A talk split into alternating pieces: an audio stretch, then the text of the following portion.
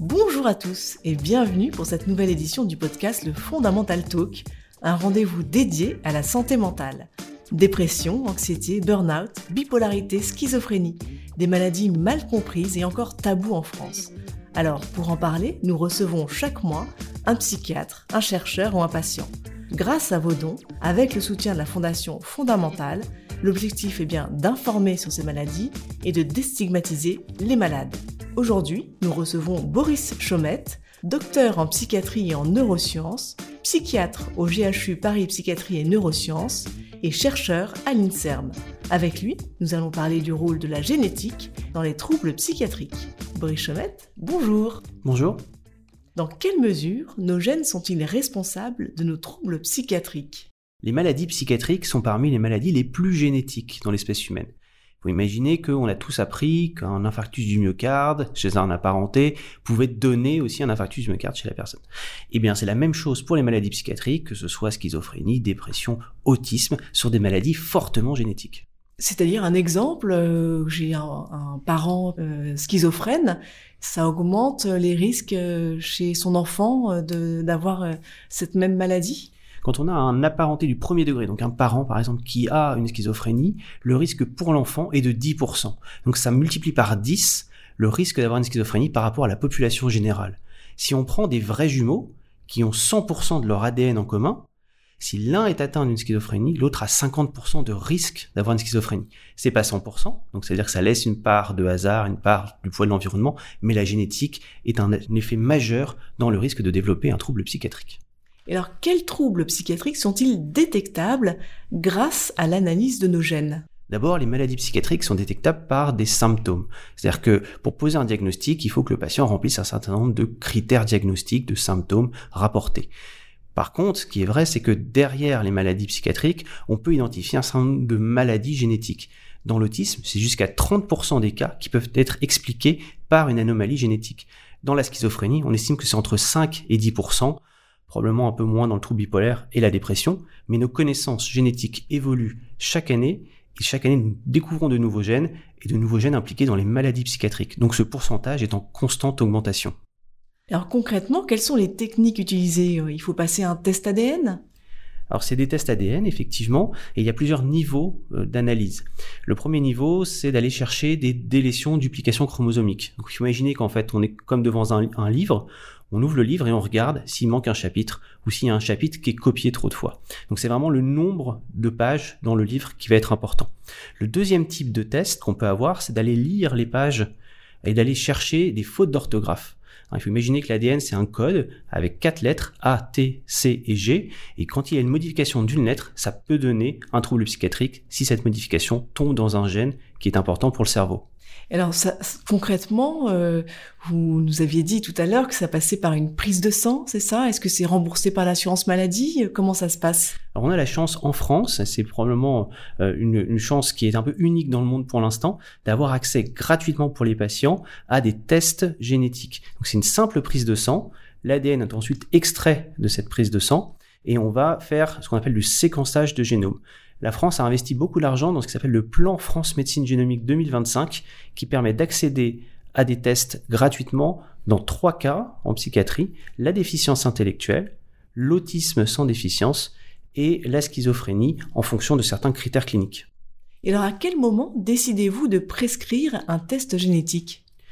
On va vraiment d'abord euh, se focaliser sur la demande du patient. Pourquoi le patient veut ce test? Si c'est pour comprendre sa maladie, c'est tout à fait légitime. Si c'est parce que l'entourage aussi est demandeur d'un conseil génétique. Par exemple, imaginez une famille où il y a plusieurs personnes qui sont atteintes d'un trouble psychiatrique. Il est tout à fait légitime de demander avant d'avoir un enfant, est-ce que je peux avoir un enfant ou est-ce que je risque également de transmettre cette particularité génétique qui fait que je peux avoir, que je peux transmettre euh, la maladie psychiatrique? Et puis, euh, il y a des cas où c'est intéressant de détecter ces anomalies génétiques parce que ça va conduire à des modifications de prise en charge.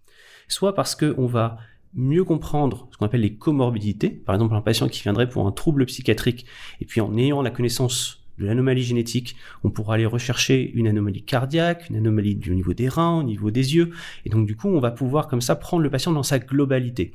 Et puis enfin, il peut arriver qu'on adapte le traitement à l'anomalie génétique. Prenons le cas de la délétion 22q11. Donc ça, c'est une délétion d'un bout de chromosome, le chromosome numéro 22. Donc en fait, sur le livre numéro 22, il manque un chapitre, qui est le chapitre Q11. Et ces patients-là ont des problèmes qui peuvent être des problèmes cardiaques ou des problèmes au niveau du voile du palais. Et donc, c'est des patients chez qui on va, par exemple, aller prescrire euh, un examen ORL ou une échographie cardiaque.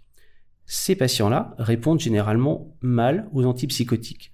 Pourtant, 40% d'entre eux développent une schizophrénie. C'est-à-dire qu'on a besoin de traiter ces patients, mais le traitement habituel ne fonctionne pas. Et donc, on va très vite passer à un traitement qui est un traitement de la résistance à la schizophrénie. Donc c'est un traitement par clozapine.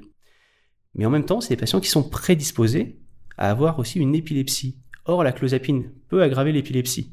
Donc finalement, avec ces patients-là, on fait très attention à pas tomber de caribancilla, donc on va pas basculer avec le traitement dans une autre maladie qui serait compliquée à soigner. Donc on va modifier la prise en charge, modifier les traitements, modifier les dosages, voire associer des traitements entre eux. Alors aujourd'hui, il est possible de détecter chez un fœtus une trisomie 21. Demain, sera-t-il possible de détecter également les gènes de la schizophrénie ou de l'autisme? C'est une question évidemment très éthique hein, et qui peut même être un peu polémique. Aujourd'hui, effectivement, vous avez raison, on fait du dépistage de trisomie 21 à grande échelle. Ce qui est faisable également aujourd'hui, c'est d'aller rechercher une anomalie génétique quand on est soi-même porteur d'une anomalie génétique et qu'on ne veut pas la transmettre à son enfant. Deux cas de figure, je suis porteur par exemple d'une délétion 22q11, je ne veux pas que mon enfant soit porteur de cette délétion, je peux faire une interruption de grossesse si l'enfant est porteur. Autre possibilité, je peux faire un diagnostic préimplantatoire, c'est-à-dire que je fais une fécondation in vitro, on trie les embryons qui sont non porteurs de l'anomalie génétique et on les réimplante pour poursuivre la grossesse. C'est des choses qui existent déjà aujourd'hui. Ce qui pourrait arriver dans les prochaines années, et c'est déjà le cas par exemple dans certains pays comme la Belgique, c'est un dépistage prénatal euh, à large échelle. Par exemple, on demande à toutes les femmes enceintes si elles veulent faire un test pour dépister des lésions 22Q11 par exemple. Donc ça peut dire qu'on va probablement dans les prochaines années étendre ce dépistage qu'il y a pour la trisomie 21 dans d'autres cas de figure d'anomalies génétiques qui peuvent donner des troubles psychiatriques. Parce qu'aujourd'hui en France, c'est autorisé ou, comme en Belgique ou est-ce que c'est comment ça se passe? Aujourd'hui, on peut faire un dépistage d'une anomalie génétique s'il y a des signes à l'échographie. Par exemple, on va remarquer une anomalie cardiaque ou une anomalie de la construction cérébrale, et à ce moment-là, on va pouvoir faire des analyses génétiques in utero. Ce qui se discute pour la suite, c'est de faire des dépistages même sans signe d'appel, même si on ne voit rien à l'échographie ça va évidemment poser des questions éthiques très intéressantes, mais qu'il va falloir qu'on puisse trancher aussi en France, parce qu'on n'est pas dans le même cas de figure que les Belges, où eux, ils ont accédé très rapidement à ces types d'examens, mais nous, en France, on va avoir une question éthique qui va se poser. Alors, ces découvertes génétiques permettent d'accélérer le diagnostic hein, de certaines maladies. En quoi est-ce si important? On sait que plus on intervient tôt, meilleur est le pronostic. C'est-à-dire que l'intervention précoce permet d'éviter d'avoir une maladie qui se chronicise ou d'éviter des conséquences sur le plan social ou sur le plan professionnel. Reprenons l'exemple de la délétion 22Q11, parce que c'est une maladie rare en psychiatrie, une maladie totalement génétique, mais c'est une maladie qu'on connaît bien parce qu'elle est parmi les maladies rares les plus fréquentes en psychiatrie. Quand on est porteur de cette délétion 22Q11, 40% des patients vont développer un trouble euh, de type schizophrénie.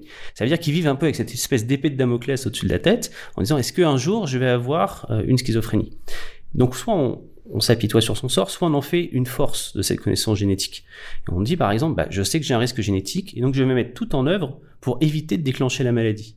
Ça veut dire me tenir éloigné du cannabis, essayer de gérer mon stress, parce que le stress peut favoriser le développement de troubles psychiatriques, en particulier la schizophrénie, et puis autre chose, si des symptômes arrivent, eh ben je vais avoir la possibilité de consulter rapidement un psychiatre et donc d'intervenir le plus tôt possible pour mettre en place un traitement adapté et éviter que les, symptômes deviennent de plus en plus importants, voire que j'ai des conséquences sur ma vie sociale ou ma vie professionnelle. Donc finalement, il faut faire de cette connaissance génétique, non pas une épée de Damoclès, mais une force pour pouvoir se prendre en charge du mieux possible. Alors les avancées de la recherche en la matière peuvent-ils aussi faire progresser la thérapie de ces maladies? L'objectif est vraiment celui-là, c'est-à-dire de mieux comprendre les sous-groupes de patients qui sont devant nous et de dire euh, on va pas traiter tout le monde de la même façon. Pour l'instant, en psychiatrie, on traite avec des essais-erreurs.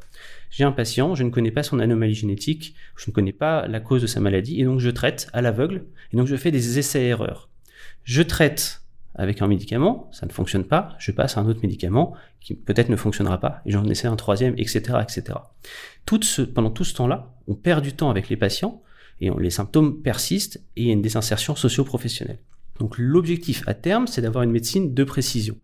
En fonction du patrimoine génétique, on pourrait imaginer adapter les traitements. C'est par exemple le cas dans certaines maladies rares. Je prends un autre exemple qui est le syndrome de Prader-Willi, qui est une maladie euh, qui donne des troubles psychiatriques, notamment des éléments psychotiques, associés à une anomalie au niveau du chromosome 15 cette fois. C'est des patients qui vont répondre à certains traitements qui sont des antiépileptiques comme le topiramate. Donc on peut essayer de détourner des médicaments qui sont des médicaments faits pour autre chose. Dans le topiramate, c'est un antiépileptique. On le détourne, on le repositionne, comme on dit, dans une autre indication, qui est une indication plus psychiatrique. Après, l'enjeu de la recherche, c'est aussi à terme de pouvoir développer des stratégies spécifiques, maladie rare par maladie rare. C'est tout à fait le cas dans l'autisme, où maintenant il y a des essais cliniques qui sont centrés pour traiter la cause et donc l'anomalie génétique en dessous de, des symptômes d'autisme. Est-ce que cela peut également changer le regard que la société porte sur les maladies mentales? Je suis assez convaincu que le fait de rapprocher la psychiatrie du reste de la médecine va contribuer à déstigmatiser ces maladies. C'est très clair dans le champ de l'autisme, où avant on accusait les mères hein, d'avoir euh, eu des comportements euh, trop euh, froids avec les enfants, on appelait mères réfrigérateurs, quelle terrible expression, pour dire que c'était des mamans qui ne s'occupaient pas assez bien de leur enfant. On s'est rendu compte ensuite que l'autisme était une maladie extrêmement génétique, et donc on a inversé les choses. L'enfant autiste renvoie des signaux à la mère qui sont difficiles à vivre, qui font qu'elle est déprimée, et donc c'est dans cet ordre-là que les choses se passent. Donc finalement, la génétique, elle vient poser une cause, et réexpliquer, rééclairer différemment toute l'histoire de la famille. Donc je pense qu'avec ce travail-là qui va venir dans la schizophrénie, mais aussi à terme dans la bipolarité, dans la dépression, on va déstigmatiser ces maladies, on va leur redonner un sous-bassement biologique, et quelque part on va contribuer non seulement à mieux les connaître, mais aussi à déstigmatiser ces maladies. Merci Boris Chomette. Merci à vous.